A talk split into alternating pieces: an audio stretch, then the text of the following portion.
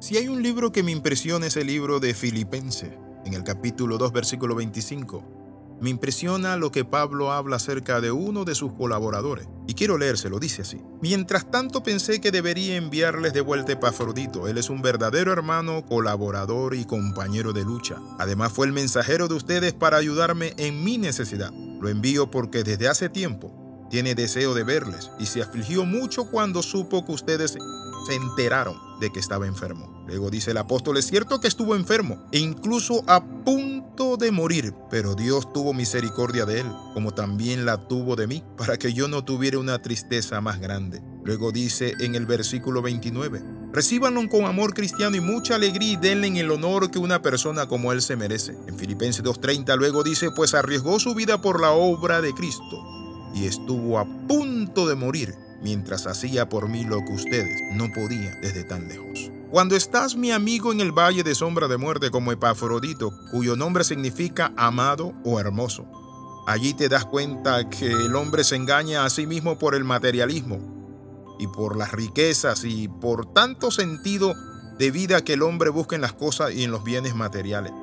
Y no se trata de que digas mi carro, mi joya, mi cuenta, mi empresa, mi dinero, mis viajes, mi fortuna, mi finca, mi fábrica. No, cuando estás en el valle de sombra de muerte te das cuenta que desnudo saliste del vientre de tu señora madre y desnudo volverás al vientre de la tierra. Es en la gravedad cuando lo único que es tuyo es Dios.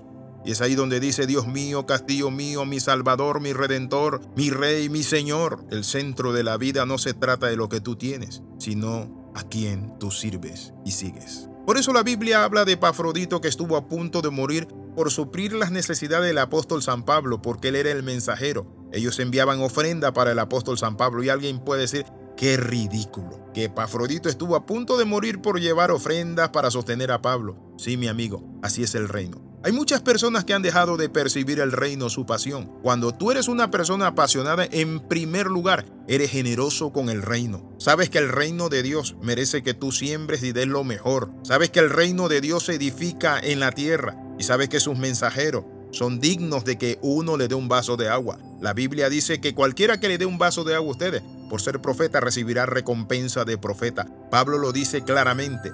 Él estuvo a punto de morir porque estaba supliendo lo que ustedes enviaban. Él lo estaba trayendo. Ahora quiero compartir algunos aspectos importantes acerca de la pasión. ¿Por qué la pasión? Porque Afrodito estaba apasionado. Él, su pasión era el reino de Dios extender el reino y quieres saber si tú estás apasionado, quieres revisarte y examinarte, tengo algunas preguntas. ¿Ha decrecido tu devoción o ha aumentado por Jesús? Si tu devoción en los últimos años ha decrecido, ya no eres la misma persona que adoraba, servía, se metía con Dios, lloraba delante de la presencia del Señor, derramaba allí su corazón y buscaba el rostro de Dios, la voluntad, el propósito y la guianza del Espíritu Santo. Si eso lo has perdido, estás perdiendo tu pasión. Todo comienza cuando uno se aparta de la oración. Recuerden que cuando Jesús era el mensajero número uno en esta tierra, que andaba con sus discípulos libertando, sanando, salvando y reconciliando al hombre. La Biblia dice que entre más trabajo tenía, más se dedicaba a buscar el rostro de Dios. ¿Por qué? Porque nosotros necesitamos estar conectados a la fuente de Dios, que es a través de la oración. La otra pregunta que tengo que hacerte es, ¿tu satisfacción personal en Dios ha crecido o ha disminuido? ¿Sientes la necesidad de otras cosas aparte de Dios para sentirte completo? Hay personas que están reemplazando a Dios por el sexo, por las drogas, por los amigos, pero quiero compartirte esto. Cuando Dios es el centro de tu vida, Él es el gozo. Él es la fortaleza de tu vida, es la fuente. Porque la pasión también se revela en nuestras vidas a través del congregarnos, mantenernos unidos. Has dejado de congregarte. Has dejado de ir a la iglesia por tus negocios, tus trabajos, tus empresas. Estás cayendo en un grave error. ¿Por qué estás cayendo en un grave error? ¿Saben por qué? Porque la Biblia dice, amarás al Señor tu Dios con todo tu corazón, con toda tu mente y con toda tu fuerza.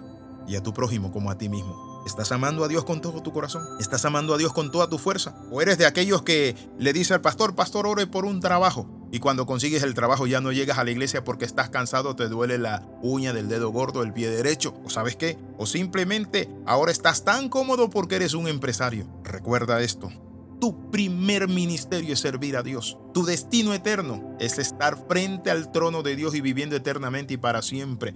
Participar de las bodas del Cordero y adorarle por los siglos de los siglos. Pero mientras estés en esta tierra, tienes que trabajar, es cierto, emprender, estudiar, pero acuérdate que tu primer ministerio es estar con Jesús. Y en segundo lugar, servirle. La Biblia dice que él llamó a sus discípulos para que estuvieran con él en primer lugar y para enviarlos a predicar de dos en dos. Entonces necesitamos equilibrar eso.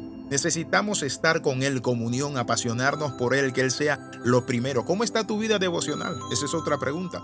Estás recibiendo los devocionales y lo estás escuchando en la mañana. Hay gente que escucha los devocionales y a veces los junta devocional tras devocional y un sábado se pone a oírlo. No es así. La palabra dice que nosotros necesitamos alimentarnos, así como nos alimentamos físicamente, necesitamos alimentarnos espiritualmente, nuestro espíritu demanda. Pedro dice, desead como niños recién nacidos la leche espiritual no adulterada para que por ella crezcáis para salvación. ¿Está usted creciendo para salvación? ¿Está conociendo más de Cristo? Como dice la palabra, antes bien creced en la gracia y el conocimiento de nuestro Señor Jesucristo. Entonces encontramos que Epafrodito estuvo a punto, al borde de la muerte. ¿Y saben por qué? Por la obra de Dios. Por eso Pablo dice, reciban a ese colaborador, honren a ese hombre, porque por la obra de Cristo estuvo a punto de perder la vida, mas Dios tuvo misericordia de él, y no solo de él, sino también de mí, para que yo no tuviera tristeza tras tristeza. Recíbanlo con amor cristiano y mucha alegría, y denle el honor que una persona como él se merece, pues arriesgó su vida por la obra de Cristo y estuvo al borde de la muerte mientras hacía por mí lo que ustedes no podían desde tan lejos. Oramos a nuestro Padre Celestial. Padre, queremos vivir una vida, oh Dios, piadosa, una vida, oh Dios Padre, conectada a ti. En el nombre poderoso de Jesús, renunciamos, Padre Santo, a la religiosidad vacía y a la falta de compromiso y de pasión en tu obra. En el nombre de Jesús, amén y amén. Escriba a más 502 42 45 60 89. Recuerde las 13. Comenta, comparte y crece. Nos vemos en la próxima. Bendiciones en lo alto. Le saluda el pastor Alexis Ramos.